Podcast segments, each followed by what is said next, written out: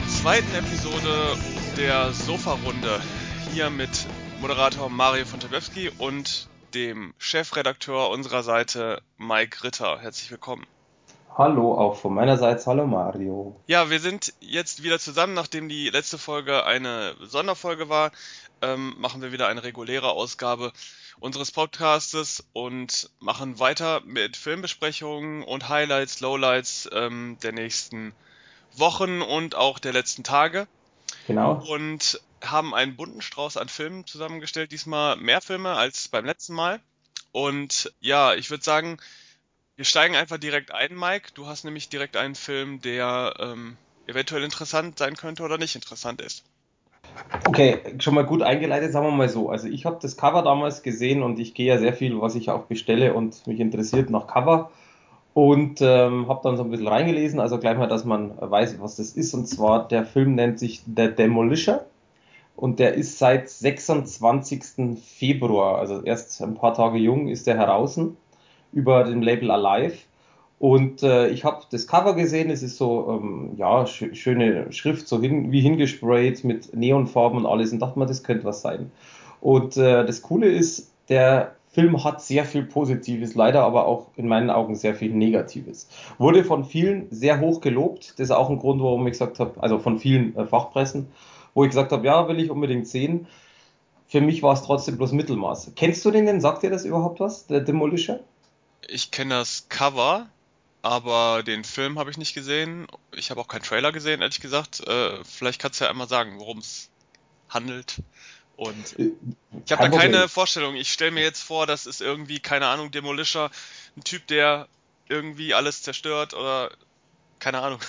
Ja, nicht ganz. Also der, der Grundaspekt oder sagen wir so, die Grundgeschichte ist überhaupt nichts Neues. Es geht im Endeffekt um einen, um einen Protagonisten, um einen Typen. Das ist ein quasi, der nennt sich Bruce und dem seine Freundin bzw. Frau äh, Samantha ist Polizistin gewesen und wurde bei einem Überfall quasi ziemlich demoliert. Vielleicht kommt daher auch Demolisher, ich weiß es nicht.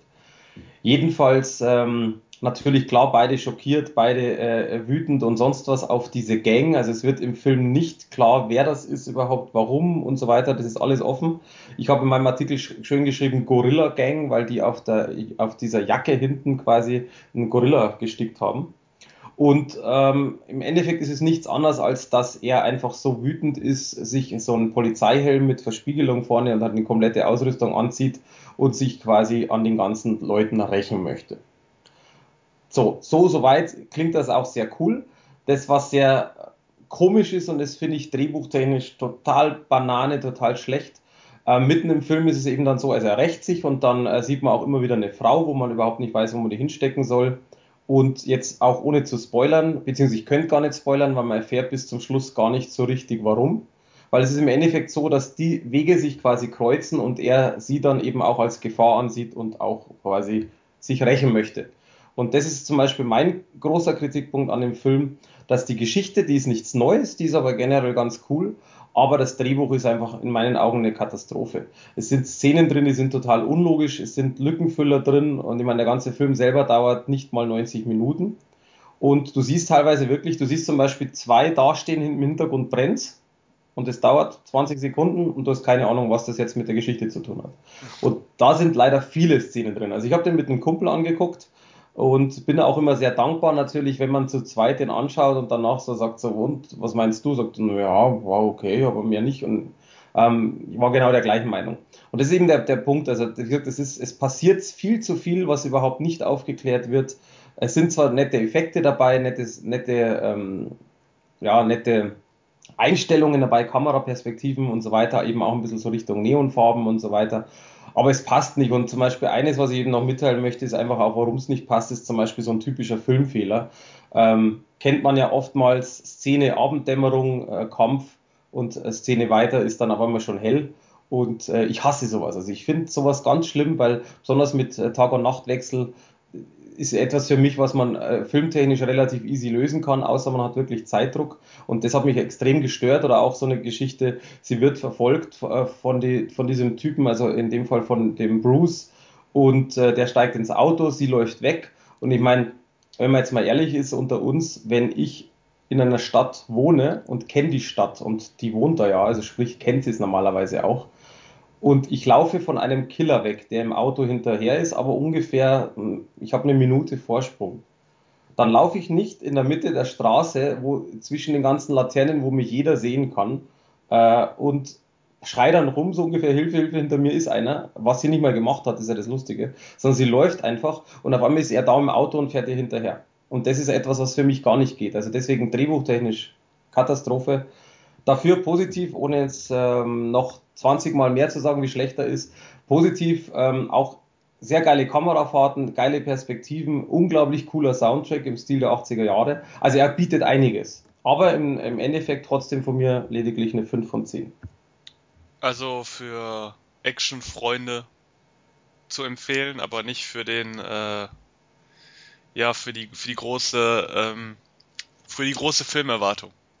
Genau, also Action-Fans, ja, ganz nett. Allerdings auch da ist es so, es, ist, es sind super schnelle Schnitte und das finde ich auch ganz schlimm. Also du sitzt wirklich teilweise drin und kommst gar nicht hinterher. Das heißt, im Endeffekt hat man sich halt wirklich eine Choreografie gespart, was ich sehr schade finde, weil das wäre in dem Film ziemlich geil gewesen.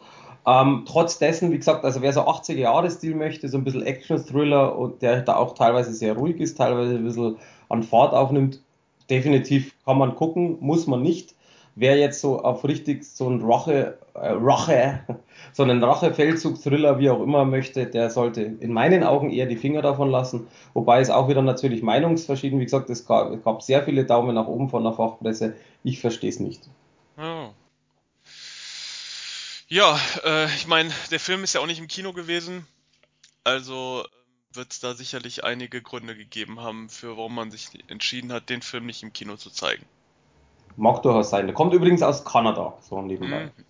Ja, klingt interessant. Also ich, ich bin ja eigentlich Fan von, von so 80er Jahre Zeug, was so auf, auf 80er Jahre gemacht ist, aber ich habe in den letzten Wochen und Monaten nichts gesehen, was das irgendwie gut gemacht hätte. Also für mich sind äh, so neu gemachte, so Filme, die aktuell auf ähm, 80er Jahre machen, meistens immer eine herbe Enttäuschung, weil die Filmemacher eigentlich gar nicht wissen oder meiner Ansicht nach nicht wissen, ähm, was diese Filme damals ausgezeichnet hat und warum sie noch heute so wirken oder warum wir so ein bestimmtes Bild von den 80er Jahren haben von den Filmen, äh, wie wir es heute haben. Und die Filme sind dann meistens immer irgendwelche Klischee-Bundles, wo alles zusammengeworfen wird, um den Film besonders effekthascherisch und äh, besonders zu machen und dann im Endeffekt ist es eine Karikatur von dem, was 80er Jahre Filme wirklich mal waren. Also ich habe da ein aktuelles Beispiel, was ich jetzt aber nicht weiter erwähnen werde, denn das kommt äh, demnächst als äh, Kritik. Aber ich muss ganz kurz, äh, Moment, ich muss da noch kurz einhaken. Ich gebe dir auf alle Fälle komplett recht und ich, ich sehe das eben genauso. Da ist es allerdings genau natürlich der Zwiespalt. Also Demolisher hat vieles richtig gemacht, was das angeht. Wie gesagt, also alleine die, die, die Kameraperspektive, der Soundtrack und so weiter, auch die Optik ist sehr, sehr cool. Ähm, Problem ist allerdings eben, dass, dass es, finde ich, mit den Lücken, die passieren, ähm, einfach überhaupt nicht das ausbügeln kann. Alleine schon, wie gesagt, zu Kampfchoreografien gehört für mich einfach dazu. Auch ruhige Szenen gehören dazu. Aber dann sollte man die ruhigen Szenen verstehen. Und das ist eben etwas, was der Film versucht.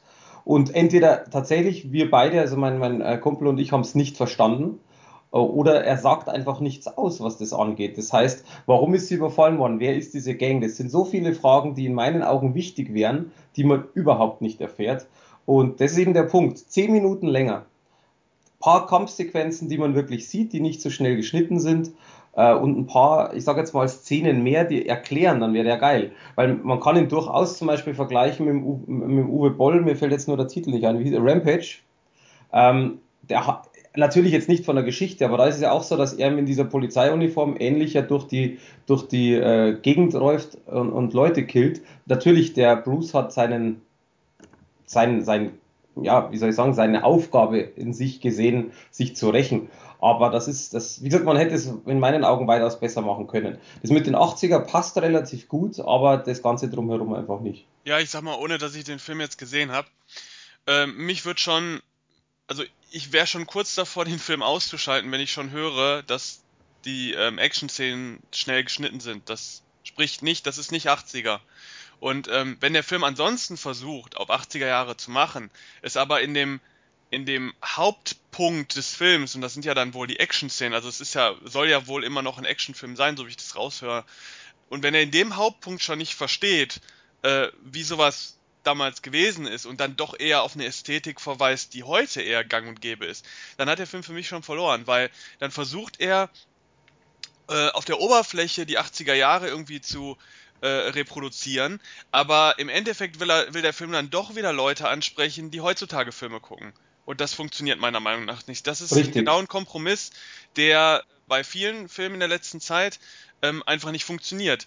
Und äh, ich meine, Ausgangspunkt für diese ganze Retrowelle ist ja im Grunde, äh, ist ja eigentlich diese Grindhouse-Geschichte damals mit Quentin, von Quentin Tarantino und Robert Rodriguez. Und da muss ich auch sagen, Quentin Tarantino hat damals verstanden, wie es gemacht werden muss. Er hat den Film meiner Meinung nach seinen Death Proof, äh, also dieser Teilfilm von diesem großen 80er Jahre, äh, 70er, 80er retrospektiven ähm, Film, äh, hat er sehr gut gemacht. Und ganz im Gegenteil zum da werde ich jetzt gegen, äh, gegen eine populäre Meinung wahrscheinlich sprechen, gegen den Planet Terror, den Film von Robert Rodriguez, der ähm, zwar augenscheinlich oberflächlich mit 80er Jahre äh, ähm, Punkten spielt, aber im Endeffekt ein komplett aktueller, aktuell gemachter Film geworden ist. Und äh, in, dem, in dem Punkt überhaupt nicht äh, die 80er Jahre irgendwie widerspiegelt. Oder 70er Jahre wird man. Weißt ja du was? Du machst mir gerade Angst. Ja, aber das, das ist ja, also das, da habe ich ein Problem mit. Also wenn ich solche Filme gucke, habe ich damit echt ein Problem, weil ich finde, wenn man dann doch einen modernen Film eher machen will, dann soll man ihn noch machen. Und wenn man einen 80er-Jahre-Film machen will, dann sollte man wirklich versuchen, auch nicht nur die oberflächliche Optik, das heißt Kostüme und so ein bisschen schlechtes Bild und so weiter da rein zu, zu pumpen, sondern dann muss man auch gucken, ja, wie haben denn früher die Leute Bilder gedreht und wie haben, wie hat das Publikum äh, Bilder wahrgenommen und wie wollte das Publikum früher auch Bilder wahrnehmen. Da sollte halt lange gezeigt werden. Zum Beispiel, ich nehme jetzt mal so, so Kannibalenfilme, wie einer ausgeweitet wird. Da wird nicht rumgeschnitten, da wird nicht immer wieder auf Gesichter geschnitten, um möglichst wenig von der Gewalt zu zeigen, um dann später nochmal äh, eine Möglichkeit haben, durch die, durch die Rating-Geschichten äh, äh, zu kommen, sondern da war das Verkaufsargument, wir zeigen jetzt irgendwas ganz besonders lange, weil das ist das, was, was das Verkaufsargument für diesen Film damals war. Und das wird dann gezeigt. Und das haben wir gleich äh, noch bei einem anderen Film, äh, äh, den wir besprechen werden, der eine ähnliche Schiene fährt, aber dort ein bisschen, äh, ein bisschen ehrlicher ist, muss man, muss man ja wirklich sagen, ein bisschen ehrlicher ist, was, was seine, seine ähm, Agenda angeht. Aber vielleicht kurz abschließend zu Demolisher, also würdest du den irgendwem empfehlen oder würdest du generell sagen, sollte man lieber bessere Alternativen suchen? Ähm, ja, also ich würde tatsächlich sagen, wer so Richtung Rache-Thriller gehen möchte, so in diese grobe Richtung, definitiv würde ich mir was anderes suchen. Wer so ein bisschen eintauchen möchte, ist tatsächlich in eine, in eine Geschichte, die zwar Standard ist, aber doch anders erzählt wird, eben aufgrund dieser vielen Szenen, die man gar nicht versteht, die, wo nur Bilder sprechen, wo ich für mich sage, Kopfschütteln bra brauche ich nicht.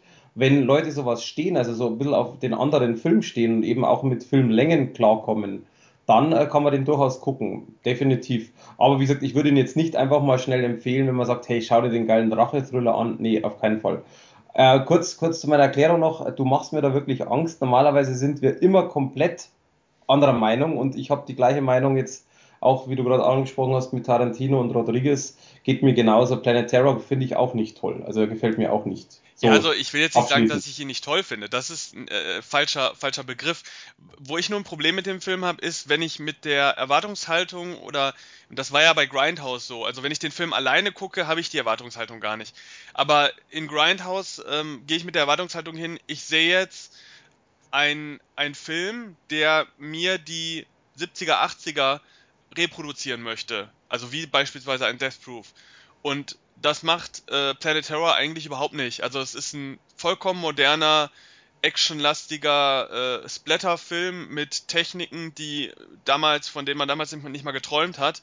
Mhm. Und äh, er will, er erzählt im Grunde ein Low-Budget, also das ist eigentlich Thematik für einen Low-Budget-Film in den 70er Jahren gewesen aber er erzählt das mit äh, der Optik eines Blockbusters und das passt nicht zusammen, weil die beiden Themenbereiche widersprechen sich eigentlich meiner Meinung nach komplett. Aber äh, das ist ja gar nicht unser Thema Grindhouse. Wir können Richtig. aber direkt mal, ich würde unsere Reihenfolge mal kurz ändern, weil das gerade so schön passt. Klar, mach ruhig. Und zwar haben wir ja noch einen Film, den wir beide gesehen haben. Äh, du mit etwas Verzögerung vor kurzem, äh, ich äh, schon bei, äh, ja schon vor, vor deutlich längerer Zeit. The Green Inferno, der neue, in Anführungszeichen neue Film von Eli Ross, dem äh, Regisseur von ähm, Hostel 1 und 2, Cabin Fever und aktuell Knock Knock, der vor kurzem im Kino lief. Green Inferno ist jetzt, kommt demnächst, ähm, 3. März, auf äh, DVD und Blu-ray und hat ja eine lange Geschichte hinter sich, ist lange verschoben worden, sollte eigentlich, glaube ich, schon vor knapp zwei Jahren äh, auf DVD und Blu-ray erscheinen. Obwohl der Film ungeschnitten eine Freigabe ab 18 bekommen hat, äh, gab es da wohl irgendwelche Querelen, dass äh, der Film lange, lange verschoben werden musste. In Amerika lief er auch als limitierter Release im Kino. Und ähm, ja, hier erscheint er dann über Konstantin, ungeschnitten ab 18, wie gesagt. Und ja, wir haben uns den angeguckt. Ähm, vielleicht kurz zur Geschichte. Der Film handelt von einer äh, jungen Dame, deren Namen ich jetzt gerade nicht auf der Pfanne habe, der aber eigentlich auch vollkommen egal ist. Nennen wir sie Maria. Äh, Justine heißt die junge Dame, sehe ich hier gerade. Und ähm, die nimmt von ihrer Universität an einer Gruppe, also an einer, ähm, die, die, die ähm, tritt einer Gruppe bei, die sich gegen die Abholzung von äh, Regenwäldern äh, wendet, ähm, protestiert und äh, dagegen angeht. Jetzt muss ich gerade überlegen, wo fliegen die denn dahin? Wie nennt sich, wie, wie, wie ist das Land nochmal? Ich kann es dir gar nicht sagen, aber es spielt ja keine nicht. Rolle. Sie fliegen ja dann quasi hin und versuchen das ja aufzuhalten, diese Genau, Abholzung. die fliegen ähm, irgendwo hin. und äh, ja, es ist, äh, es ist man, man möchte sich eigentlich mit der Geschichte gar nicht weiter besch beschäftigen, weil der Film es äh, einem, einem nur schwer gemacht hat, ihn zu mögen. Sie fliegen in den Regenwald, sagen wir Genau, so. sie fliegen zum Regenwald, wo halt der Regenwald abgeholzt wird, wo auch ein Stamm lebt von, ähm, ja, äh, wie sagt man, Urwaldmenschen sozusagen. Eingeborene. Äh, genau, äh, einer der wenigen, der heute noch existieren soll. Und dort fliegen sie hin, weil sie die natürlich schützen wollen und wollen dort vor Ort ähm, protestieren gegen die, ähm, ja, gegen die Bauarbeiten und gegen die Abholzung, die dort stattfindet. Allerdings stürzt ihr Flieger über dieses große Regenwaldgebiet ab und sie landen genau bei dieser Gruppe von äh, Urwaldmenschen, die offensichtlich allerdings die guten Absichten dieser Besucher nicht so zu schätzen wissen, sondern äh, sie als Futter verarbeiten wollen, denn äh, es sind Kannibalen offensichtlich, die dort leben und ähm, ja, die die Neuankömmlinge einsperren, verarbeiten und auffressen und noch so allerhand mehr. Ja, man muss, man muss dazu sagen, ähm, das fand ich geschichtlich gar nicht mal so schlecht inszeniert bis dahin. Äh, sie stürzen ab und ähm, meine Freundin wollte den Film absichtlich nicht mitgucken und äh, habe ich halt kurz erklärt, worum es geht, wirklich nur in zwei Sätzen. Und meint sie, oh ja, ist ja klar, die Gruppe wird dann wieder irgendwie gefangen genommen, weil das Handy nicht funktioniert. Ähm, und ich fand das eigentlich sehr geil, weil das ist das typische Filmklischee. Natürlich geht das Handy nicht, aber in dem Sinn haben sie tatsächlich gar kein Handy in dem Sinn dabei, beziehungsweise durch den Flugzeugabsturz ähm, findet keiner das Handy sei jetzt mal dahingestellt, ob das realistisch ist, aber sie haben quasi so einen UPS-Tracker, so ein UPS-Handy oder, äh, nicht UPS, äh, Blödsinn, ähm, GPS, Entschuldigung, ähm, GPS-Handy dabei und das finden die gerade nicht und dann werden sie schon gefangen genommen. Also das fand ich ziemlich cool inszeniert eigentlich. Und ähm, auch der Grund, warum sie, die werden halt nicht als Urlauber und so weiter erkannt, sondern weil alle eigentlich so grüne Jacken haben, so, so leuchtgrün-gelbe Jacken wo eben, ich weiß gar nicht, was drauf stand, aber halt quasi, dass sie protestieren gegen die Bauarbeiter. Aber das könnte man schon so ähm, darstellen, dass das Bauarbeiter sind. Also das fand ich drehbuchtechnisch ziemlich cool gelöst, ehrlich gesagt. Also dass man auch ein bisschen was Positives über den Film sagt. Ja, also ich sag mal, da hat der Film meiner Ansicht, noch andere, äh, meiner Ansicht nach noch andere Qualitäten. Also das Grundproblem von The Great Inferno ist erstmal, der Film beinhaltet, also die Hauptdarstellerin ist Lorenza Iso, die kennt man aus Knock Knock und wer sie aus Knock Knock kennt, weiß, dass sie keine gute Schauspielerin ist. Das ist sie in Knock Knock nicht und das ist sie auch in Green Inferno nicht. Äh, warum er sie beide Male als Hauptfigur besetzt hat, kann ich nicht nachvollziehen. äh, das, das spricht für mich aber auch dafür, also man, man hat sowieso immer das Gefühl bei, Eli Ross, bei Filmen von Eli Ross, dass da viele äh, Bekannte von ihm irgendwie mitspielen und so weiter. Und ich habe auch so langsam das Gefühl, dass er sich gar nicht mehr so die Gedanken macht äh, über, sein, über seine Besetzung, dass er hauptsächlich Leute nimmt, die er sowieso schon irgendwo in einer Armlänge hat. Und deswegen äh, habe ich auch, also das ist auch der Grund, warum ich denke, dass seine ganzen letzten Filme alle so schwach sind, weil ähm, er immer wieder mit den gleichen Leuten zusammenarbeitet, die offensichtlich nicht für Qualität stehen.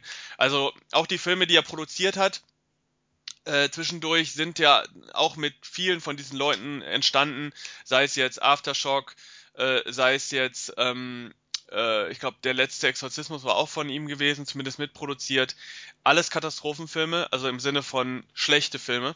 Und Green Inferno reiht sich da ein, nur ähm, er stellt für mich noch so ein bisschen das Bindeglied zwischen, zwischen Hostel 2 und äh, Knock Knock da, weil Knock Knock ist eine absolute Katastrophe gewesen, einer der schlechtesten Filme, die ich in den letzten Jahren gesehen habe.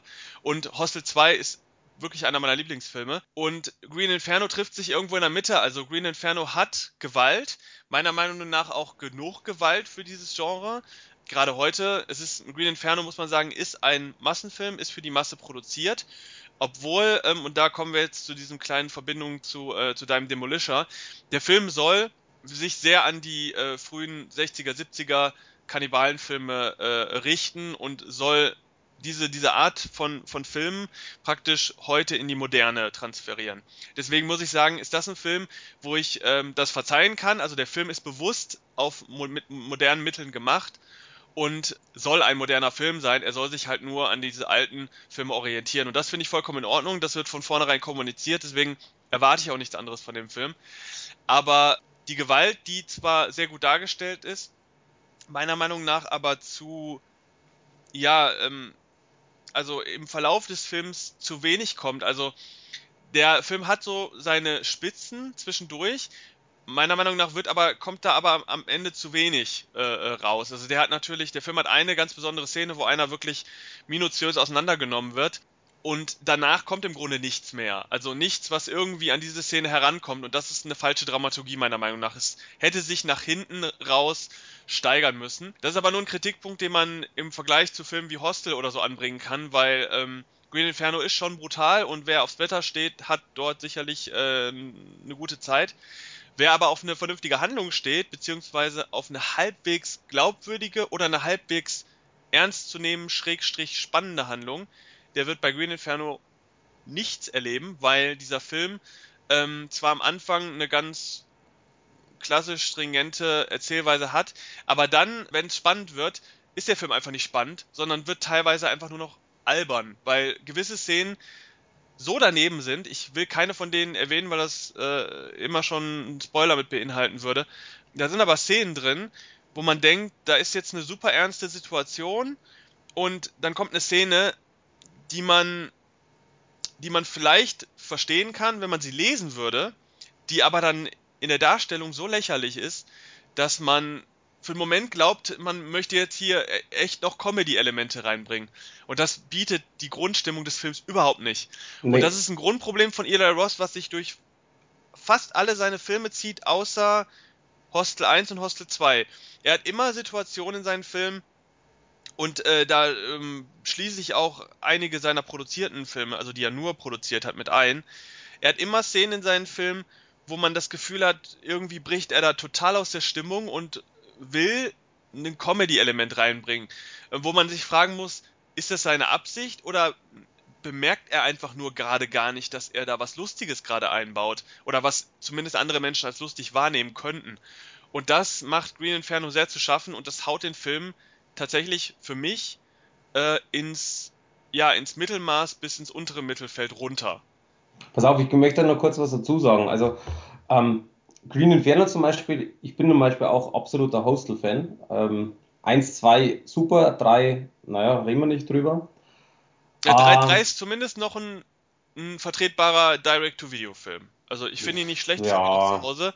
Ja. Ähm, er ist aber natürlich nicht zu vergleichen, weil es kein Kinofilm mehr ist. Aber ich finde, für einen Direct-to-Video-Film macht der Film doch einiges richtig. Ja gut, sei dahingestellt, aber ist jetzt nicht unser Thema. Also mir gefällt er nicht so. Aber spielt jetzt keine Rolle. Nee, aber bei, bei, was mich bei Green Inferno zum Beispiel echt stört, ist eben genau das, was du auch angespielt hast mit dem Humor.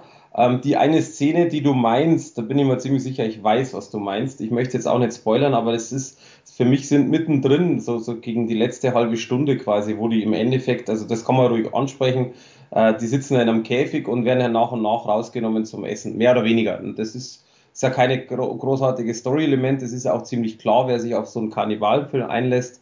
Aber da sind für mich viel zu viele Szenen drin, die einfach totaler Bullshit sind, totaler Schwachsinn sind ähm, wo, wo mir einfach die komplette Story das alles schon zerstört hat und das äh, hat mich ziemlich genervt. Besonders eben ein spezieller Charakter, wo du jetzt wahrscheinlich auch angesprochen hast, jetzt ohne zu spoilern, der hat mich einfach genervt, das finde ich passt nicht rein. Ja, also ich bin nach Green Inferno und Knock Knock, vor allen Dingen Knock Knock, äh, kann ich ja mal auf meine äh, auf meine Kritik verweisen, ähm, die man bei sofahelden.de lesen kann. Der ist ganz, ganz, ganz furchtbar. ähm, aber nach diesem Film bin ich der festen Ansicht, dass Eli Ross kein guter Regisseur und kein guter Produzent ist. Weil ähm, Hostel ist so eine Filmreihe, das war seine erste große Filmreihe und ich glaube, da haben viele, viele andere Leute mit reingesprochen und reingewirkt. Und ich glaube, deshalb sind die Filme so geworden, wie sie geworden sind. Alles, was Eli Ross zu verantworten hat, im Sinne von, er hat da seine Hand drüber, er hat es mitproduziert oder er ist einer der wenigen Produzenten der Filme. Alle diese Filme sind, wenn man es mal einfach nur, äh, wenn man sie alle mal zusammenfasst und mal ein bisschen abrundet bei äh, manchen Filmen oder sogar aufrundet bei anderen Filmen, sind es Schrottfilme die Kritiken sind ja eindeutig. Also die Kritiken zu seinen Filmen, die er produziert, mitproduziert hat, beziehungsweise die er gedreht hat, die sind nicht gut. Und ähm, Green Inferno waren die Kritiken nicht gut, Knock Knock waren die Kritiken katastrophal. Cabin Fever damals, sein erster Film, war die Kritiken gespalten. Da gab es welche, die fanden ihn ganz gut, ein paar fanden ihn nicht so gut. Ich fand ihn so mittel, aber man sieht in diesem Film auch schon seine Tendenz, die später einfach ausgeprägt wird. Ja, und Filme wie Aftershock und so weiter, äh, wo er teilweise mitgespielt hat äh, und teilweise noch mitproduziert hat, die waren immer schlecht, die Kritiken. Also er hat eigentlich überwiegend schlechte Kritiken und ist trotzdem ähm, immer so in den Medien, wird auch immer wieder gerne als Name genannt auf den Produktionen, die er vertritt, was ich nicht mehr nachvollziehen kann, weil gerade jetzt Green Inferno und Knock Knock haben für mich jetzt den Sackdeckel geschlossen. Also mich interessiert jetzt keine weitere Produktion von ihm mehr weil er für mich, also hier für mich gezeigt hat, wo er, wo er so für steht und das ist nicht gut, meiner Ansicht nach. Gibt trotzdem, also ich würde sagen, um das Thema abzuschließen, ähm, ich gebe dir da in, in dem Fall fast recht. Also für mich ist er nicht gestorben, weil ich gebe da jedem eine Chance, aber äh, wenn, wenn in Zukunft Eli Roth draufsteht, werde ich das auch erstmal mit einem kritischen Auge beachten. Also ich will es nicht komplett, ich will den Film nicht komplett verteufeln, weil meiner Ansicht nach ist der Film zumindest für Leute geeignet, die Splatter mögen und die Trash-Filme mögen. Also wer mit dem, mit dem Anspruch reingeht, ich gucke jetzt einen Film, der schlecht ist und in dem gesplattert wird, der kann den Film durchaus gucken. Deswegen äh, bekommt der Film auch von mir eine 5 von 10 in meiner Kritik, weil der Film handwerklich ist er gut gemacht. Er ist, äh, er hat Splatter-Szenen, meiner Ansicht nach genug Splatter-Szenen, um einen äh, äh, Horrorfan diesbezüglich äh, äh, zufriedenzustellen. Nur man darf von dem Film halt einfach keine Horrorgeschichte erwarten, man darf keine Spannung erwarten, man muss damit rechnen, dass Szenen kommen, wo man sich die Hände an, an die Stirn schlägt. Und wer das weiß und den Film aufgrund von Splatter und, und ähm, technischer Qualität trotzdem gucken will, kann ihn halt gucken. Also da ja, äh, bin ich jetzt nicht so krass ähm, mit der Bewertung, aber äh, alles gut. Du, ja, ich, ich bin da. Sagen. Also ich bin auch ein bisschen enttäuscht, muss ich ganz ehrlich sagen, weil Green Inferno äh, hatte ich mich auch sehr lange drauf gefreut, aber nach Knock Knock äh, ist, ist, die Erwartung dann schon ein bisschen gesunken und als der Film dann lief, äh, wurde es dann auch immer schlimmer. Aber äh, gehen wir dann doch lieber zu etwas Positiverem. Ja, das war etwas, was du äh, gesehen hast. Genau, also ich bin ja, ich bin ja ähm, ein sehr großer Serien, also ich, was habe ich heute mit meinem Denglisch? Serienfreak. Ähm, ich schaue ja sehr, wirklich liebend gerne Serien an, wenn es die Zeit zulässt, das ist immer das Problem. Und auf was ich mich richtig, richtig gefreut habe, war Black Sails, ähm, die zweite Staffel und die erschien jetzt eben auch Mitte Februar Und ähm, ich möchte auch jetzt natürlich nicht zu viel verraten, aber wer wirklich, wer eine, ich habe so schön im Artikel Drama, Action, Abenteuer-Serie.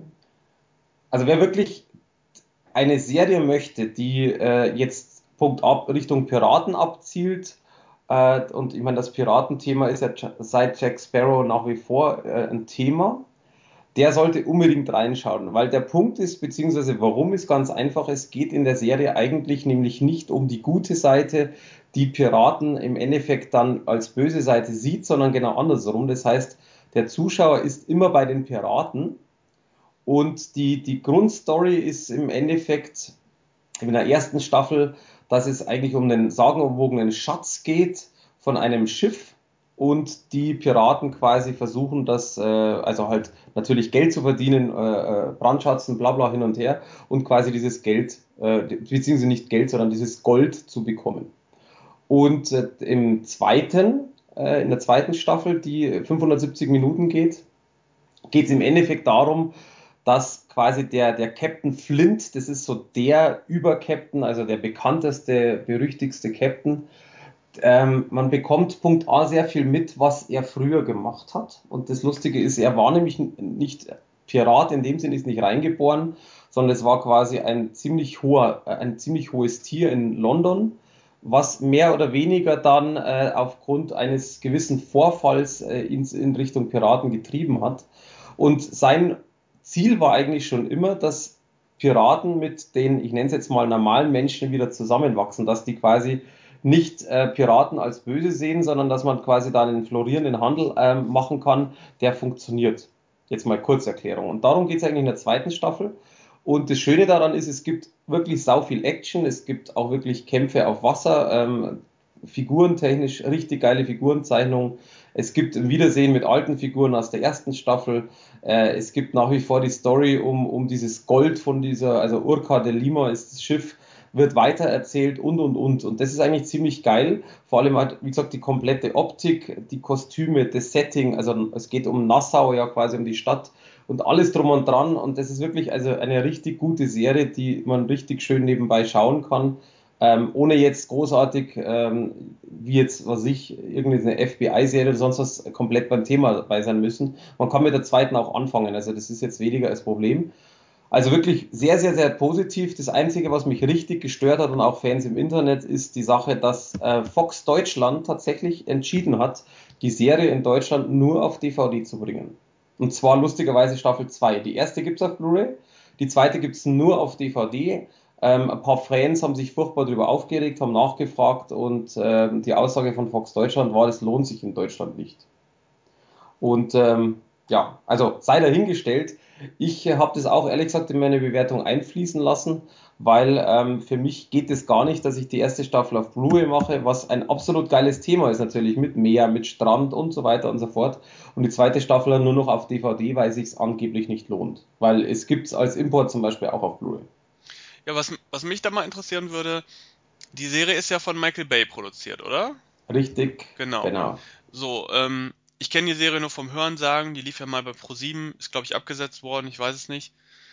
Oder läuft die da noch? Läuft die Staffel 2 auch da, dort oder lief die? Ich habe ehrlich gesagt keine Ahnung, aber äh, ähm, also ich abgesetzt worden. Ich weiß nicht, ob das, ähm, äh, ob das jetzt Black Sails war, weil es gab nämlich zeitgleich eine andere Serie, die hieß Crossbones. Und äh, da ging es nämlich auch lustigerweise um Piraten und die lief im Fernsehen und wurde nämlich dann abgesetzt. Da war zwar lustigerweise John Malkovich Hauptdarsteller, nur das Ding hat überhaupt nicht gefruchtet. Ähm, die wurde nach ähm, den ersten neun Folgen abgesetzt und wird auch eben gar nicht mehr weiter produziert. Der Black Sales ist sehr, sehr erfolgreich weltweit. Die dritte Staffel ist schon produziert und über eine vierte wird nachgedacht. Also ähm, mag aber sein, dass mit Pro7, weiß ich nicht, weil ich bin ja kein Fernsehgucker, ich warte ja immer auf DVD Blu-ray.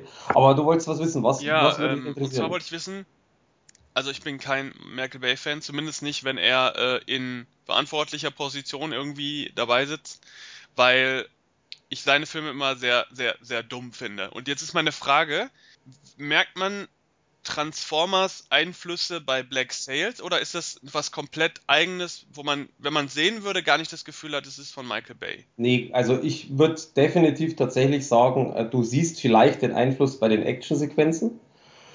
Ähm, aber jetzt storytechnisch, beziehungsweise in, ich nenne es jetzt mal Intelligenz, ist unglaublich viel drin. Also ähm, bei der zweiten Staffel ist, was sehr, sehr geil ist, ist eben tatsächlich dieses Wechselspiel zwischen realer Geschichte und äh, beziehungsweise zwischen der aktuellen Geschichte und die Rückblenden ähm, zu Flints Leben. Also tatsächlich, dass man anfangs überhaupt, also in der ersten Staffel weißt du gar nicht, wer es ist so richtig.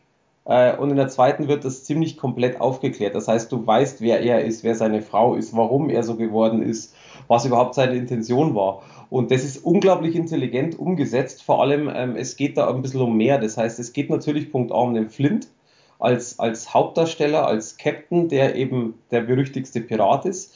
Es geht Punkt B aber eben dann auch um, um ähm, ich überlege gerade, wie sie heißt, warte mal, mir fällt es nicht ein, Gott. Ähm, fällt, fällt, mir jetzt nicht ein, also es geht quasi noch um eine Frau, die, ähm, ach so genau, Ele Eleanor heißt die, äh, die quasi auf Nassau den Handel florieren lässt. Also sprich, das ist quasi die Chefin von, von Nassau, was den Handel angeht. Und die hat das Ganze von ihrem Papa übernommen und die versucht quasi wirklich, dass der Handel floriert. Das heißt, man sieht auf der einen Seite diese ganze Piraten, Piratengeschichte, auf der anderen Seite siehst du dann die Geschichte von ihr auf der dritten Seite ist dann noch eine Piratengruppierung, die zusammen mit einer Hure in einem Hurenhaus Informationen holen möchte. Also da steckt sehr, sehr viel drin und es ist sehr intelligent miteinander verknüpft.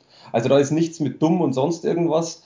Äh, und vor allem auch die, die, wie gesagt, die Ausführung. Also das ist viel Action mit dabei, wo sie wirklich dann auch kämpfen, wo sie wirklich dann auch teilweise, wo du mitfieberst, wo zum Beispiel zwei Piraten äh, aufeinander, also zwei Piratenschiffe haben das gleiche Ziel möchten ein Schiff quasi erobern, tun das auch. Äh, die einen waren halt schneller und die anderen kommen dazu. Und jetzt hast du quasi so eine Pattsituation.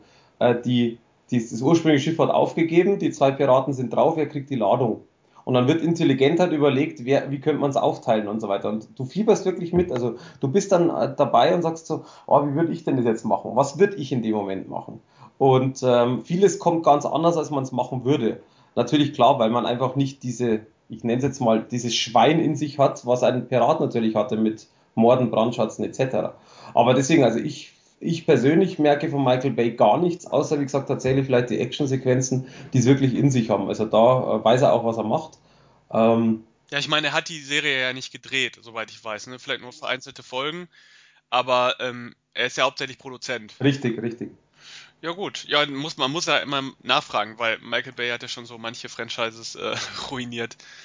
Zumindest qualitativ. Also ich muss sagen, Transformers braucht man glaube ich nicht drüber reden und die ähm, Turtles-Geschichten, die er da so produziert hat, waren ja auch nicht besonders toll. Aber äh, ja, es klingt interessant. Also ich muss ganz ehrlich sagen, ich habe die Serie damals äh, bei ProSieben gesehen in der Vorschau und äh, so falsch sah sie gar nicht aus. Also äh, Klingt äh, zumindest interessant. Ich habe es aber noch nicht gesehen, vielleicht werde ich es mal nachholen. Also ich würde es definitiv, wie gesagt, wenn du dich für das Thema oder auch für alle da draußen, wer sich für das Thema Piraten interessiert, wirklich reingucken. Ähm, das ist, das ganze Thema ist einfach sehr ernst dargestellt, sehr gut dargestellt, sehr actionreich dargestellt. Also es gibt für mich da tatsächlich wenig Meckerpunkte, außer wie gesagt jetzt alleine schon die, die Entscheidung, die nur auf DVD zu bringen, besonders bei diesen geilen Bildern, die man von Staffel 1 kennt äh, ist für mich eine absolute Fehlentscheidung und tatsächlich auch eine Abwertung. Aber ansonsten, richtig gute Serie kann man definitiv jedem Fan empfehlen. Ja, was ich nicht jedem Fan empfehlen kann, denn ich bin einer dieser Fans, ist Jerusalem. Das ist ein Film, äh, den ich gesehen habe, der auf DVD und Blu-ray erschienen ist von Splendid. Und ja, es ist ein Film, der auch schon ja international lange lange im Gespräch gewesen ist, weil der Trailer auch gar nicht mal so schlecht war. Ein Film, äh, ja, Jerusalem, der Titel sagt schon, was so das Hauptthema ist, äh, und zwar Religion. Es geht um eine Gruppe von zwei ähm, ja, jugendlichen amerikanischen äh, ich will nicht sagen Teenies, ich weiß gar nicht, wie alt die da in dem Film sein sollen. Auf jeden Fall sind sie jung und wollen Party machen. Und wo fliegt man hin, um Party zu machen? Nach Jerusalem. Ist ja klar. Ähm, man muss Wäre vielleicht auch mein sagen, erster äh, Punkt gewesen. Ja, ja. Man, man, muss vielleicht sagen, die Mädels haben äh, jüdischen Hintergrund. Ist irgendwie nicht wichtig für die Geschichte an sich, aber äh, wird erwähnt. Auf dem Weg nach Jerusalem treffen sie dann noch einen, ähm, ja, einen jungen Mann, Und äh, der fliegt nach Jerusalem, weil er sich ein bisschen mehr für die, für die religiöse Geschichte interessiert. Und angekommen in Jerusalem wird ein bisschen Party gemacht und allerhand, bis dann die Hölle über Jerusalem zusammenbricht und die Hölle im wahrsten Sinne des Wortes geöffnet wird und zahlreiche Monster und sonstiges über die Stadt herfallen. Klingt alles erstmal ganz interessant, deswegen habe ich mir den Film auch angeguckt. Wichtig zu erwähnen ist, dass der Film ein Found-Footage-Film ist. Und zwar kein klassischer mit irgendeiner Kamera oder so, wie man es kennt, sondern der Film wird komplett durch eine Google Glass Brille erzählt. Also er, alles, was diese Google Glass Brille sieht, Schrägstrich aufzeichnet, wobei man sich fragt, zeichnet sie wirklich alles auf und warum? Aber das wird nicht äh, erwähnt, sondern man sieht alles durch diese Brille und somit ist es ein, ja, man kann weitestgehend sagen, so ein Ego-Perspektiven-Film. Also es ist selten so, dass die Brille irgendwie mal irgendwo reingehalten wird oder wie man es von der Kamera kennt, sondern sie ist eigentlich immer auf der Nase der Hauptdarstellerin, der, der Hauptfigur. Und somit ist es im Grunde weitgehend ein Ego-Perspektiven-Film.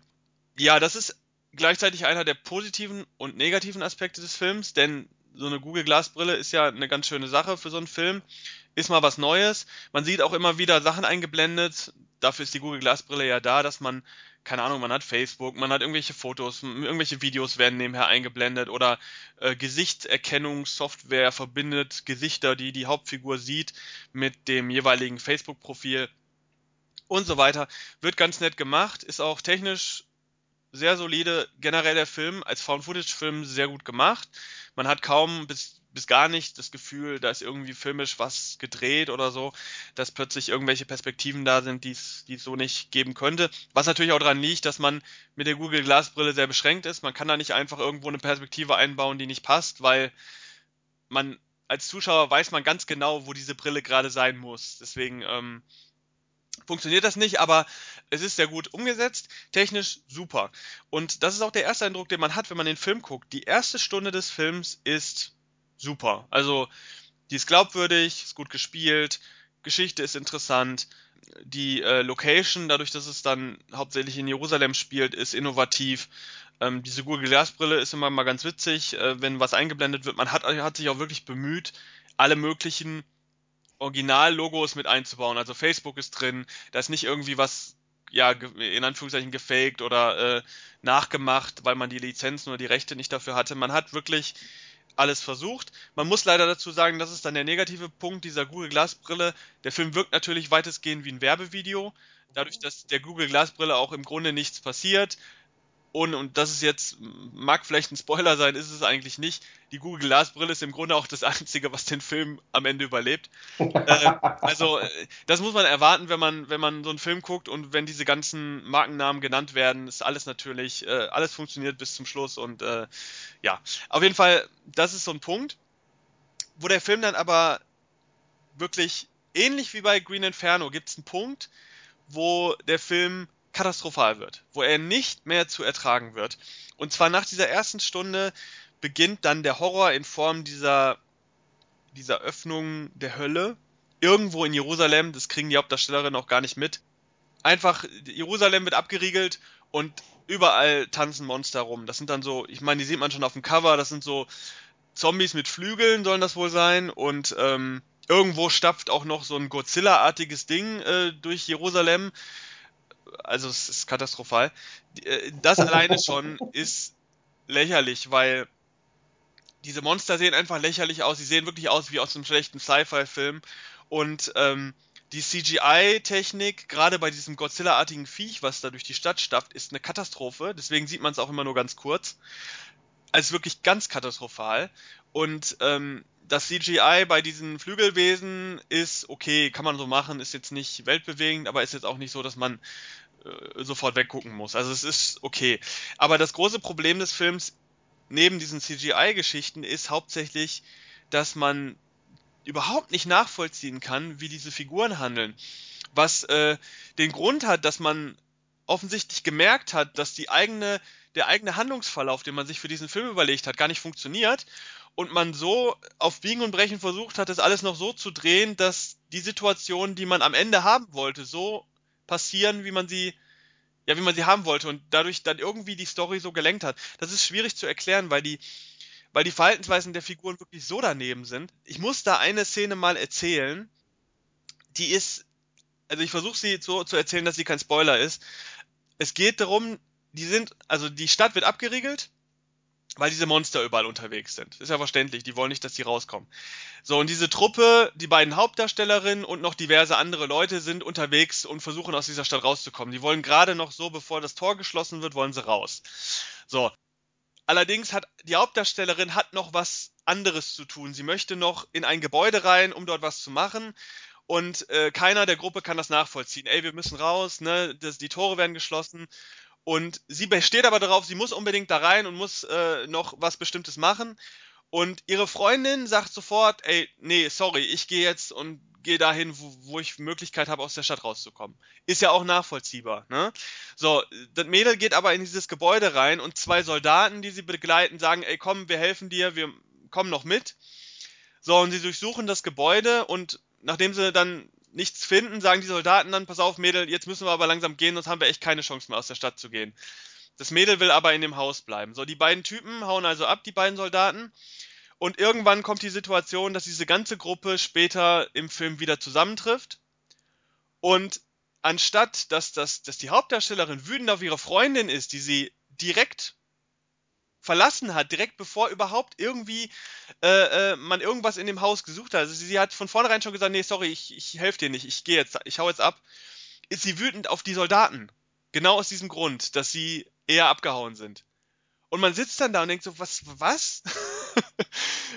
Mit ihrer Freundin ist sie wieder Best Friends? Die ganze Zeit eigentlich schon.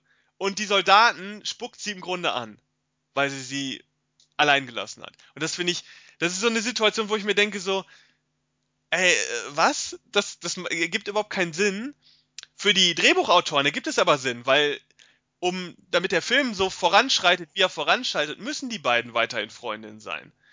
Und da denke ich mir dann so, ja, sorry, wer aber so wenig, ähm, ja, so wenig Interesse an seiner eigenen Handlung hat und so wenig drauf gibt, ob das jetzt irgendwie nachvollziehbar ist oder nicht, der hat auch kein wirkliches Interesse daran, einen ernsthaften Horrorfilm zu machen.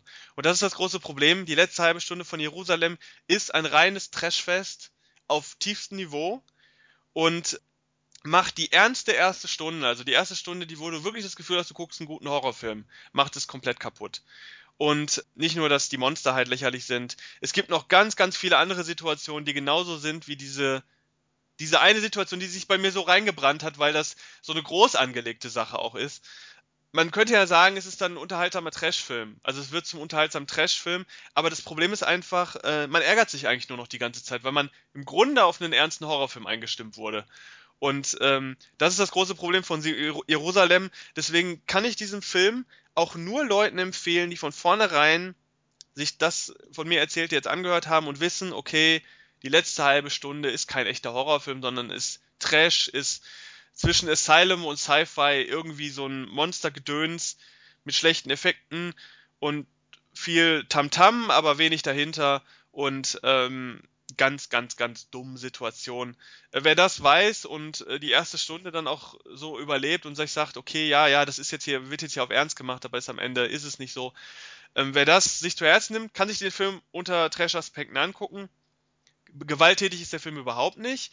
Also äh, der Film ist auch freigegeben ab äh, 16 Jahren eigentlich, wird hier ab 18 verkauft, wie immer. Ist er aber nicht, es wird ein bisschen Blut gespuckt, das war es aber im Grunde. Ja. Ist für Trash-Fans vielleicht, aber wer einen ernsthaften Horrorfilm sucht, äh, sollte den Film großräumig umfahren. Das ist mein kleiner Monolog zu Jerusalem. Aber gut. Ähm, ja, wir haben ja jetzt, wir haben ja jetzt sowieso ähm, mir fällt auf, wir haben eigentlich sehr viel Negativ, ähm, was ja ist durchaus ja in Ordnung, es muss ja nicht immer alles toll sein. Aber ich meine, mit den Filmbesprechungen sind wir ja durch, oder hast du dem noch was hinzuzufügen? Nö, also das waren so aktuelle, die ähm, von Belang sind aktuell. Ich, äh, ich habe noch ein paar andere Filme gesehen, ähm, die haben wir aber, äh, also beziehungsweise einen Film davon äh, habe ich auch kritisiert. Äh, die haben wir jetzt bei der Highlights, Lowlights Sektion drin. Äh, da würde ich jetzt rüberspringen, wenn du jetzt auch nichts mehr äh, zu hinzuzufügen hast? Also bei den Highlights, Lowlights möchte ich auch noch über drei Filme schnell drüber gehen, die wir äh, rezensiert haben, die ich auch alle gesehen habe und die aber dann alles für mich Highlights sind. Deswegen, du darfst auch gerne mit deinem Lowlight jetzt anfangen. ja, ähm, ja, dann fang du lieber kurz mit deinen positiven Filmen an, weil äh, zum, zu dem Lowlight muss ich auch noch ein bisschen, auch wenn es jetzt keine Filmbesprechung werden soll, da muss ich aber doch ein bisschen ausholen, weil ähm, das nur dem Film gerecht wird, wenn man da vielleicht ein, zwei Sätze mehr drüber verliert. Äh, warum, werde ich gleich noch erzählen. Vielleicht fängst du dann doch lieber erstmal mit deinen positiven äh, Kurzankündigungen an. Dann machen wir das einfach jetzt abwechselnd, weil ich habe drei, du hast drei, dann passt es. Also dann fange ich an äh, mit einem ähm, positiven Aspekt. Den haben wir uns tatsächlich ja auch, ähm, das ist ja selten der Fall, aber den haben wir uns beide gewünscht. Und zwar den Prison Rücke aus der Hölle. Mhm. Und äh, ich äh, war sehr überrascht, ehrlich gesagt, weil das ist äh, einfach so ein, ja, alter Film in Anführungszeichen, also von 1988 ist der, wo man tatsächlich ein paar Schauspieler kennt, aber die ganze Geschichte ich überhaupt auch nicht kannte. Und ähm, ohne jetzt großartig zu erzählen, also der hat bei mir acht von zehn Punkten bekommen, weil einfach der Film nostalgisch sehr, sehr cool ist in meinen Augen. Es geht ganz kurz, es geht um einen ähm, Sträfling und der wird mit vielen anderen Sträflingen in ein neues Gefängnis verlegt. Das Gefängnis ist aber eben nicht neu, sondern ist ein Gefängniskomplex, was 20 Jahre lang außer Betrieb war. Und äh, die müssen aber aufgrund dessen, dass es so viele Sträflinge gibt, es ist quasi so der Alternativplan, der aber eigentlich ziemlich scheiße ist. Und es geht dann im Endeffekt darum, dass quasi vor der Schließung von dem Gefängnis damals vor 20 Jahren wurde äh, einer noch am elektrischen Stuhl hingerichtet die Mauer wurde geschlossen und in dem Film geht es dann quasi darum, in dem Moment, wo die die Mauer zu dem elektrischen Stuhl wieder aufgeschlagen haben, passiert äh, ein, äh, ja, etwas, es passiert viel Blutiges, sagen wir mal so. Deswegen, also mir, mich hat der sehr überrascht, äh, kurz und knapp, in meinen Augen ein guter Film, den man sich äh, kaufen kann und auch kaufen sollte, wenn man so in diesen 80er, 90er Jahresstil Horrorfilme mag, besonders auch, weil das Mediabook sehr schön ist. Also es ist so ein 16 Seiten, Booklet mit Texten, Bildern. Es gibt äh, einige Blu-ray-Extras, die dabei sind und äh, sieht auch sehr, sehr schick aus. Das ist quasi so ein Totenkopf, wo über die Augen so eine ähm, so ein Gitterstangen und so weiter sind. Äh, schönes Ding, äh, sollte man auf alle Fälle angucken, wenn man auf diese Richtung steht. Gut, äh, soll ich dann weitermachen mit dem nächsten Film? Mach du ruhig den nächsten, genau. Weil dann äh, mache ich mal direkt mit meinem äh, Rant weiter. Also es ist nicht immer so, dass ich nur Filme gucke, die ich schlecht finde. Ich muss leider sagen, alle drei Filme, die ich heute so ein bisschen äh, negativ beleuchtet habe, auf alle drei Filme habe ich mich wirklich gefreut. Also das ist äh, eigentlich sehr traurig, dass, äh, dass alle Filme da wirklich nicht so viel bieten. Und zwar habe ich mir ähm, vor längerer Zeit auch angeguckt Stung. Das ist eine deutsche amerikanische Koproduktion, ein Horrorfilm der sich mit äh, ja Killerbienen oder Killerwespen, eins von beiden ist es, äh, beschäftigt. Ja, er lief letztes Jahr im Kino und äh, kam jetzt auf äh, DVD und Blu-ray raus. War so ein kleines Festival-Ding auch, ist durch zahlreiche Festivals gegangen, deutschlandweit, ähm, international und so weiter und so fort. Ja, um es kurz zu sagen, ich habe ihn rezensiert, 4 von 10, hat sich nicht viel geändert jetzt. Erscheint von WVG Medien auf DVD und Blu-ray, wie gesagt, ähm, am 26. Februar ist er erschienen. Äh, ist ein Film, der macht so ein bisschen auf ähm, Tierhorror der 70er, äh, 80er Jahre und auch so ein bisschen auf dieser Asylum-Schiene. Positiv kann man dem Film so ein bisschen anrechnen, dass der mit äh, vielen Prosthetics und mit vielen Animatronics, also mit Puppen gearbeitet hat. Wenig CGI. Es gibt CGI. Das CGI, was es gibt, ist nicht gut. Aber die meisten Situationen sind halt mit diesem, mit diesen Puppen sehr spritzig. Manchmal hat ein paar blutige Szenen. Äh, ist ganz okay. 16er Freigabe meiner Meinung nach trotzdem gerechtfertigt. Äh, was man aber sagen muss, der Film ist strunzlangweilig äh, in Teilen. Gerade der Mittelteil ist eine Katastrophe. Kann man im Grunde auch skippen. Die Geschichte ist uninteressant. Die Charaktere sind äh, ja sehr überzeichnet, gleichzeitig aber furchtbar gespielt, besonders von den deutschen Schauspielern, die man äh, selbst mit Synchronisation erkennt man sofort, wer von denen Deutsch ist und wer ähm, englischsprachig äh, ist. ist. Also ist katastrophal die Location, also der ganze Film spielt eigentlich nur um und in einem Haus. Deswegen ähm, ein weiterer Kritikpunkt, nicht weil, ähm, weil das äh, grundsätzlich eine schlechte Sache ist, sondern weil erstmal das Thema Bienen äh, ist im Grunde bedingt es schon, dass man das auch woanders spielen lassen muss, als da, wo diese Bienenseuche ausbricht. Denn Bienen sind nicht zu kontrollieren und entsprechend muss man im Grunde davon ausgehen, dass sie dann, sobald sie ausgebrochen sind, überall sind. Und dieses Thema Haus passt halt überhaupt nicht zu so einem Film. Also das kann man bei einem Slasher machen, das kann man bei einem Einzeltierhorror machen, das kann man, keine Ahnung. Ich hab den, ich vergleiche den Film immer gerne so ein bisschen mit äh, Zombieber. Bei Zombieber hat es eher gepasst, äh, dass die da mehr in so einer Lokalität eingefärcht sind und sich so ein bisschen gegen Biber wehren müssen, die da von draußen versuchen reinzukommen. Bienen sind eigentlich, die fliegen überall rum und attackieren alles, was sie irgendwie als äh, Gefahr wahrnehmen. Und äh, in diesem Film ist es halt einfach lächerlich und auch langweilig, weil die Location ist immer die gleiche, äh, die Leute sind immer die gleichen, man versucht mit Dialogen den Film zu strecken, Dialoge sind uninteressant, weil sich im Grunde keiner für die für die Hintergrundgeschichte der einzelnen Figuren interessiert. Also es ist nett gemeint, aber im Grunde enttäuschend und äh, so habe ich den Film wahrgenommen, vier von zehn. Für Leute, die sich so ein bisschen für äh, Animatronics und sowas interessieren, ist das ganz nett. Da kann man sich ein paar nette Szenen angucken, aber spannend ist das Ganze nicht und mitreißend auch nicht und leider ein gut gemeinter, aber schlechter Versuch. Warum der Film halt, warum ich halt ein bisschen mehr zu dem Film sagen will, ist, weil es auch einfach ein deutscher Film ist und man muss ja zumindest ähm, dem Film zugutehalten, dass es probiert hat. Das tut mir auch in der Seele weh, dass der Film einfach überhaupt nicht gut geworden ist. Ähm, aber ja, man kann es nicht machen. Man kann ja nicht einfach äh, äh, äh was anderes sagen, nur weil es ein deutscher Film ist. Also die die Richtung war gut, aber man muss da wirklich mehr machen. Ich finde, ähm, das Cover, wenn wenn man sich das Cover mal anguckt, hat man eigentlich schon so ein bisschen versteht man schon, warum der Film also man sieht schon, dass es ein deutscher Film ist, wenn man das Cover sieht, äh, weil der Film an sich dieses Genre spielt ja eigentlich, ist ja eigentlich für Leute, die sich so auf dieses Plakative stürzen wollen. Die ja geil, Killerwesten, das muss ich jetzt gucken, das wird bestimmt lustig.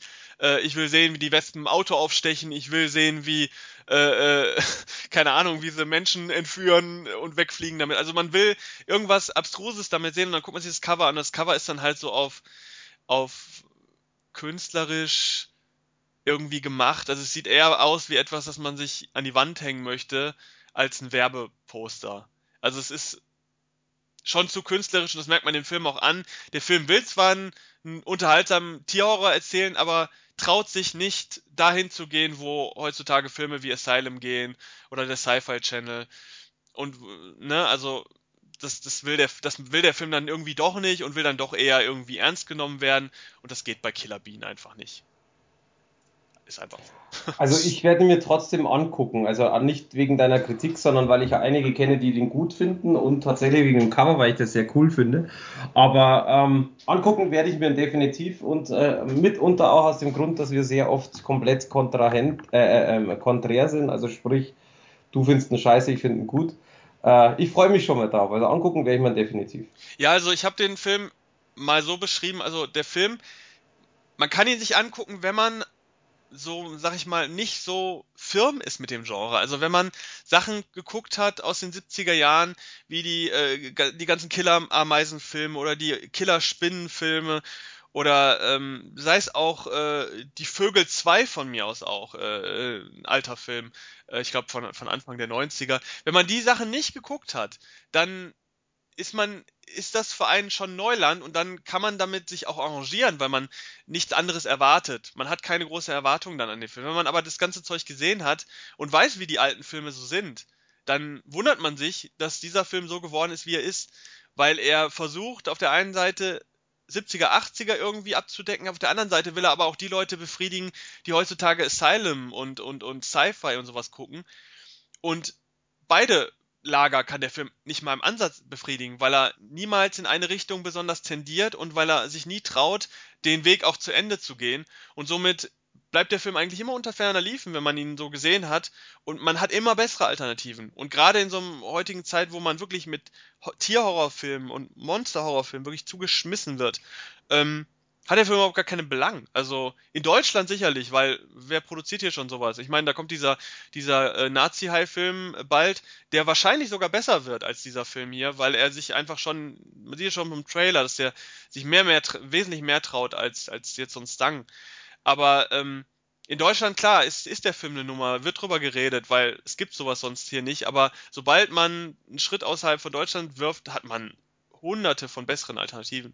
Und dann fehlt dem Film irgendwie der Belang und das meiner Ansicht nach muss das auch so betrachtet werden, weil der Film ist in Englisch gedreht und ist halt ein internationaler Film und kein reiner deutscher Film mehr. Deswegen. Ja, klar. Du, ich lasse mich trotzdem überraschen. Ich gucke mir an auf alle Fälle. Ähm, weil wir beim deutschen Film sind, ich habe auch noch einen deutschen Film, den ich ziemlich gut fand. Ist allerdings eine Komödie und äh, endlich mal eine Komödie, die weg von den Schwei und ähm, du weißt, den ich meine, und den Schweiger und Schweighöfers geht. Ähm, nicht, dass ich die nicht mag, sondern einfach, dass mir die, langsam diese deutsche Komödie, die in diese Richtung geht, auf den Sack geht, auf gut Deutsch. Und ähm, wovon ich spreche, ist Schmidts Katze. Sagt dir das was? Äh, nein, ich bin aber auch ehrlich gesagt nicht so der deutsche Komödie. Ich weiß, ich weiß. Also, ähm, ich, ich habe nur den Titel gehört und äh, habe gehört deutsche Komödie und dachte mir, okay, ähm, guckst du dir an weil, wie gesagt, eben das nicht von den zwei anderen ähm, stammt äh, und ich einfach mal wieder schöne Alternativen sehen wollte, ob die im Endeffekt das kann oder nicht. Und mein, mein Wort in kurzen ist definitiv, die deutsche Komödie ist nicht tot. Der, die gibt's und die ist existiert und die existiert sehr gut. Also sprich, ich war wirklich ähm, sehr überrascht von dem Film. Wohlgemerkt äh, sind auch äh, wie Michael Kessler zum Beispiel, der deutscher Comedian ist und in verschiedenen Shows schon aufgetreten ist und so weiter, äh, den man im Endeffekt so, das, zum Beispiel Switch Reloaded kennt, ist natürlich ein bekanntes Gesicht, aber ähm, sind auch ähm, neue Schauspieler oder ha Schauspieler, die man nicht so kennt und die machen alle ihre Sache gut. Kurz worum es geht, ist ganz einfach, es geht um, um den Werner Schmidt, der quasi, der ist 45 und äh, hat, ja, wenig Freunde. Sein bester Freund ist der Uwe, sein Nachbar. Und eigentlich machen die beiden nichts anderes als zusammen im Baumarkt arbeiten, dann äh, in der Freizeit halt einfach mal irgendwie quatschen, Bierchen trinken oder tatsächlich, weil beide Single sind, auf Single-Treffs, also diese typischen 5 Minuten äh, Roundtable zu gehen. Und es geht im Endeffekt dann tatsächlich darum, und das ist eigentlich eine lustige Geschichte, es geht dann nicht um diese zwei Single-Leben in dem Sinn, sondern es geht darum, dass der Werner aber äh, ein, nebenbei ein kleines Hobby hat, und zwar dadurch, dass er tatsächlich so ähm, weil er so anders ist, so alleine ist eigentlich, äh, außer wie gesagt sein Nachbar, hat er das äh, lustige Hobby, dass er quasi die, ähm, ich überlege es gerade, ohne zu viel zu spoilern, also er, er, er macht etwas in seiner Freizeit, äh, was man als Verbrechen ansehen würde. Tut aber niemand weh dabei, sagen wir mal so. Also ich möchte, wie gesagt, es reicht schon so. Und es geht im Endeffekt dann darum, dass er durch sein äh, etwas äh, komisches Hobby an eine Frau gerät, die auch sehr, sehr viel Geheimnisse hat. Und äh, so baut sich das Ganze halt sehr schön auf, dass beide Geheimnisse haben. Der Zuschauer weiß im Endeffekt von Anfang an eigentlich schon beide. Und ist aber sehr lustig anzugucken, ähm, wie mehr oder weniger das Zusammenspiel geht, wie dann auch das Ganze dann äh, ausgeht mit den beiden und so weiter und so fort möchte, wie gesagt, nicht zu viel verraten, weil dann müsste man jetzt tiefer ins, äh, in die Geschichte gehen und das will ich natürlich auch aufgrund Spoilergründen nicht. Aber es ist definitiv, ich wurde sehr gut unterhalten, fand den sehr lustig, sehr gut gespielt, sind sehr coole Lacher mit drin, zum Beispiel auch eine unglaublich geile Baumarktwerbung in dem Film drin. Ähm, cool gemacht, wirklich netter Film. Wer sagt einfach, deutsche Komödie, findet, ich meine, es ist natürlich etwas anderes, findet man ganz gut, dann sollte man in meinen Augen Schmitz Katze auch definitiv anschauen. Release war auch erst äh, Ende Februar, also auch noch ganz, ganz frisch. Mhm. Ja, also ich bin eigentlich äh, äh, davon überzeugt, dass die Deutschen tatsächlich ganz gute Komödien machen können. Aber momentan wird sich da ja sehr verlassen auf Schweighöfer und Konsorten und die machen natürlich immer denselben Käse. Und äh, ja, das ist halt das Problem, dass viele dann Komödien auch nur noch mit diesen Leuten verbinden und äh, meinen dann, das ist das, was Deutschland an Komödien äh, hervorbringt. Also, naja. Aber wenn das eine Empfehlung ist, dann äh, lohnt es sich ja sicher. Ähm, denn eine Empfehlung ist auch der nächste Film, den ich auch gesehen habe, zufällig. Den habe ich zwar nicht kritisiert von unserer Seite, aber ähm, ich habe ihn auch gesehen. Äh, Regression. Ein Thriller, Schrägstrich Drama, äh, mit Emma Watson in der Hauptrolle. Und muss ich gerade nochmal den Namen gucken, Ethan Hawke auch, den ich eigentlich ehrlich gesagt nicht so cool finde in Filmen, aber in dem Film hat er mich äh, durchaus überzeugt. Kritisiert wurde der bei uns von äh, Marcel Steiner, der hat dem Film 8 von 10 gegeben. Würde ich äh, genauso unterschreiben. Ähm, es geht um ein Mädchen, das äh, vergewaltigt wurde.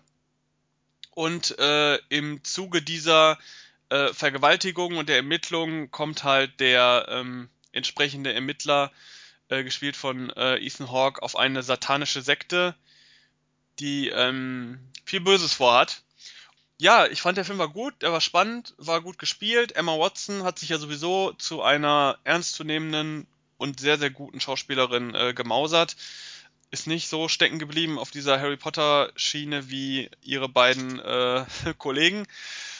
Sie hat ja jetzt durchaus eine ähm, sehr große und beeindruckende Filmografie, sehr divers und das zeigt sie auch in dem Film. Also sehr ernster Film, meiner Meinung nach sehr spannend, sehr interessant und äh, sehr gut. Also 8 von 10 würde ich genauso unterschreiben und wer sich für Thriller, ja, und so ein bisschen so im Stil von, von Krimis und so interessiert, ist da genau richtig und ähm, Emma Watson ist zu Recht groß auf dem Cover drauf. Also bei mir ist es auf alle Fälle seit der, ähm, seit dem Bericht von unserem Kollegen ähm, ist er bei mir auf der Liste. Den möchte ich definitiv auch sehen. Ja, also kann ich nur empfehlen, kann man machen. So, ich würde jetzt mal sagen, du machst den nächsten, weil äh, deiner ist ja wieder negativ und meiner ist positiv, dann können wir nämlich schön positiv abschließen. Das ist viel besser, glaube ich. Ja, der nächste ist ein Film, den ich jetzt nicht gesehen habe, äh, aber unsere Sektion heißt ja Highlights und Lowlights. Und das ist ein Lowlight schon von, von der, von der, äh, von der Form her schon. Denn, ähm, wie vielleicht einige wissen, die meine Kritiken so ein bisschen verfolgen, ich habe äh, eine Direct-to-Video-Reihe kritisiert, die sich nennt ähm, das Ouija-Experiment. Da gab es tatsächlich zwei Filme, die das Ouija-Experiment heißen, zwar Teil 1 und Teil 2. Teil 1 war ein Found-Footage-Film, der ganz okay war, also es war jetzt kein, kein Bomben-Highlight, aber man konnte ihn sich angucken. Und der zweite Film war dann kein Found-Footage-Film mehr, sondern ein Film, der den ersten Teil als Film behandelt. Praktisch ein Film in Film. Und der zweite Teil war eine Katastrophe, war ein billiger, amateurhafter, mit keinerlei ähm, Leidenschaft gedrehter Aufguss und möchte gern Pseudo-Film im Film. Äh, es ist wirklich schlecht gewesen. Äh, war in Deutschland auch geschnitten. Braucht man sich nicht geben, braucht man nicht kaufen. Uninteressant. Der dritte Teil jetzt ist gar kein dritter Teil, denn das Ouija-Experiment 3, der Exorzismus, so heißt dieses ganze Konstrukt, hat mit den ursprünglichen Ouija-Experiment für überhaupt nichts zu tun. Es ist wieder eine Titelneuschöpfung äh, des deutschen Verleihers, äh, und zwar Edel. Äh, die bringen den Film raus unter diesem Titel, wollen damit irgendwie anknüpfen an, den, an die Ouija-Experiment-Filme, die damit, wie gesagt, nichts zu tun haben. Der Film heißt im Original eigentlich äh, The Ouija Exorcism, hat wohl auch irgendwas mit Ouija zu tun, aber ähm, offensichtlich nichts mit der Reihe. Der Film hat bei IMDb ganz furchtbare Kritiken gekriegt. Es scheint auch irgendwas relativ Amateurhaftes zu sein. Also man versucht damit äh, auf einer Reihe aufzubauen, die, die sich vielleicht ganz gut verkauft hat auf dem Videomarkt und versucht diesen Film da irgendwie einzureihen, um ihn da besser zu verkaufen. Ich kann nur abraten davon.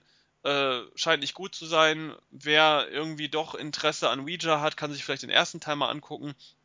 Der ist ganz okay aber äh, der Rest ist äh, nicht zu empfehlen und ohne Ouija Experiment 3 in Anführungszeichen gesehen zu haben, guckt euch im Internet die Kritiken an und dann entscheidet, ob ihr ob ihr euch das antun, antun müsst. Ich finde schon eine Frechheit einfach dadurch, dass das nicht der Film ist, dass der mit der Reihe nichts zu tun hat. Das ist ja leider in letzter Zeit immer mehr gang und gäbe, dass da Filme zusammengewürfelt werden, die nichts miteinander zu tun haben. Äh, ähnlich ist das mit American Poltergeist, ähm, von dem auch noch eine Kritik von mir kommt. Der erste Teil heißt tatsächlich American Poltergeist, der zweite Teil äh, hat überhaupt nichts damit zu tun mit dem ersten, hat auch irgendwie Poltergeist im Titel, aber ist im Grunde ein ganz anderer Film. Ja, also sowas sollte man nicht unterstützen und äh, hier also eine Warnung für Ouija Experiment 3, äh, Finger weg. Also für mich ist das sowieso nichts, ich gucke mir sowas eh nicht an, deswegen ist es mir glaube ich, sogar Jacke, ob der gut oder schlecht ist. Aber ich habe jetzt abschließend noch etwas Gutes, äh, den habe auch ich nicht rezensiert, sondern eben auch unser Marcel Steiner. Allerdings habe ich mir den angeguckt Und äh, es hat einfach zwei Gründe, warum ich mir ihn angeguckt habe. Einmal, weil äh, das Cover, also ich das Cover ziemlich cool fand. Man sieht zwei Hauptdarsteller mit einer Explosion im Hintergrund. Ist nichts Besonderes, aber das hat für mich schon so Oh-Action. Zumindest hat es so ausgesehen. Und äh, zweiter Grund war der Jesse Eisenberg, weil ich den sehr, sehr gerne mag, weil ich den einfach einen cool, eine coole Socke finde quasi. Und der spielt da den Hauptdarsteller. Also es geht ganz kurz auch darum, es ist eine Action-Komödie mit, beziehungsweise Action-Thriller mit Komödienelementen. Und es geht im Endeffekt äh, um ein Pärchen, also Jesse Eisenberg und Kirsten Stewart, die man ja auch von den Glitzer, ähm, wie heißen es? Äh, Glitzervampiren kennt. Kirsten Stewart? Ähm, ja. Ja, von, von Twilight meinst du? Twi genau, Twilight, jetzt ist mir nicht eingefallen. Und ähm, es geht im Endeffekt darum, dass die zwei zusammenleben und ähm, eines Tages, also er arbeitet in so einem 24-Stunden-Shop und eines Tages ist er quasi in dem Shop und es kommt eine Frau, äh, eine etwas ältere Frau, die ihm ein paar Sachen auf den Tisch legt und ganz komische Worte zu ihm spricht. Und er hat keine Ahnung, was das bedeuten soll.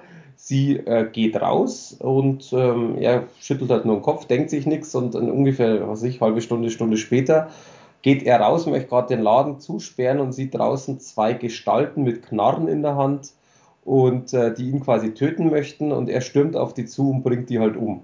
Aber in mega, mega geiler ähm, äh, ja, Agentenmanier quasi. Und man versteht bis dahin, also als Zuschauer versteht man es schon, aber äh, er versteht es halt noch überhaupt nicht, was jetzt los ist. Und im Endeffekt ist es so, dass er ein Agent ist, der stillgelegt worden ist und äh, sein Gedächtnis quasi gelöscht wurde und halt einfach das Leben als kleiner Kiffer, der mit seiner Freundin zusammen eben ähm, nichts anderes macht wie rumsitzen und rumlungert und eben nebenbei in diesem 24-Stunden-Job arbeitet. Und dann geht es eigentlich in der Geschichte darum, dass quasi er getötet werden soll und er natürlich selber überleben möchte. Relativ easy, aber American Ultra ist quasi tatsächlich eine ziemlich coole, abgedrehte Variante mit Agentenfilm und sehr humorvoll. Und das ist eine ziemlich coole Kombination, äh, wie ich finde, wie auch unser Kollege, der Marcel, gefunden hat. Und es ist etwas, wer tatsächlich so Action-Komödien mag und sich da jetzt nicht auf die großartige Mega-Story einlassen möchte, weil, wie gesagt, das ist auch nicht Sinn des Films, der ist mit American Ultra gut beraten. Ja, ansonsten gibt es ja meinerseits nichts mehr. Wir haben natürlich nur ein paar äh, Sachen, auf die wir uns jetzt im März freuen. Ja, also ich habe jetzt noch äh, anstehen ähm, Creepshow 3 klingt schon mal lustig, denn äh, der Film ist schon ein bisschen älter, 2006, äh, kommt jetzt in einer Neuauflage äh, auf Blu-ray und äh, DVD raus und ähm, da ich den Film noch nicht gesehen habe, aber die Vorgänger kenne und liebe, habe ich mir jetzt mal ähm, vorgenommen, mir jetzt im Zuge dieser Neuveröffentlichung den mal anzuschauen. Wird äh, qualitativ wahrscheinlich nicht an die Vorgänger anknüpfen, aber wer weiß, ob das nicht trotzdem eine unterhaltsame Geschichte werden könnte. Und äh, Lost After Dark, ein äh, auf 80er Jahre getrimmter Slasher-Film. Da sind wir eh wieder bei dem Thema von vorhin. Ich bin gespannt, ob der Film da irgendwas besser macht, als das, was man so in den letzten Jahren gesehen hat. Weiß ich nicht. Kritiken finden den Film wohl tendenziell ganz gut. Also werde ich mal gucken, ob der Film was einhalten kann, was er verspricht. Äh, aber mal schauen. War das der von Mad Dimensions? Genau. Ah ja, okay. Genau, da habe ich das Cover gesehen. Ja gut, bei mir sieht es ein bisschen anders aus. Also ich äh, habe tatsächlich äh, jetzt so, so ein bisschen Nischenfilm gar nichts. Oder beziehungsweise äh, freue ich mich auf gar nichts. Äh, was ich mich am meisten freue, ist Game of Thrones. Wobei ich auch ehrlich gestehen muss, ich habe die fünfte Staffel bisher nicht gesehen. Die kommt aber jetzt eben und, äh, am 17. März auf DVD Blu-ray und ich bin sehr gespannt, ob sie mir weiterhin gefällt oder nicht. Da lasse ich mich auch komplett überraschen. Äh, und zwei Filme, die ich gar nicht gesehen habe, wo ich auch sagen muss, ich habe keinen Trailer gesehen und kein gar nichts. Deswegen bin ich auch sehr gespannt, wie die sind. Einmal The Last Witch Hunter mit Vin Diesel und Elijah Wood. Der kommt am 10. März raus. Da bin ich mal gespannt, wie der ist. Und äh, einen, wo ich, äh, also wo man die Geschichte in dem Sinn kennt, aber wo ich auch den Film nicht gesehen habe, ist einfach Pan, der von Warner kommt. Also sprich, äh, der Peter, den kennt man ja vom Prinzip. Ja, aber gut, äh, ja, da bin ich mal gespannt äh, auf deine Kritik. Ähm, das war's eigentlich. Wir haben alles durch. Wir haben relativ viel heute gehabt, äh, sind auch ein bisschen äh, ein ganzes Stück länger als sonst. Ja, vielleicht war ja was dabei oder vielleicht haben wir euch auch rechtzeitig vor etwas gewarnt, was ihr vielleicht äh, überlegt habt, euch zu kaufen und euch jetzt wahrscheinlich nur noch leihen werdet oder so. Dann haben wir äh, unseren Dienst ja erfüllt. Ja, damit danke ich dir, Mike, nochmal für die Zeit, äh, diesmal für die etwas längere Zeit und äh, verabschiede mich von unseren Zuhörern. Ähm, nächste Episode wird vielleicht auch wieder eine Sonderepisode, wir wissen es noch nicht genau, ähm, da werden wir mal schauen. Äh, ansonsten wünsche ich noch ein, ja, viel Spaß mit Film. Genau, auf Wiedersehen auch von meiner Seite. Tschüss.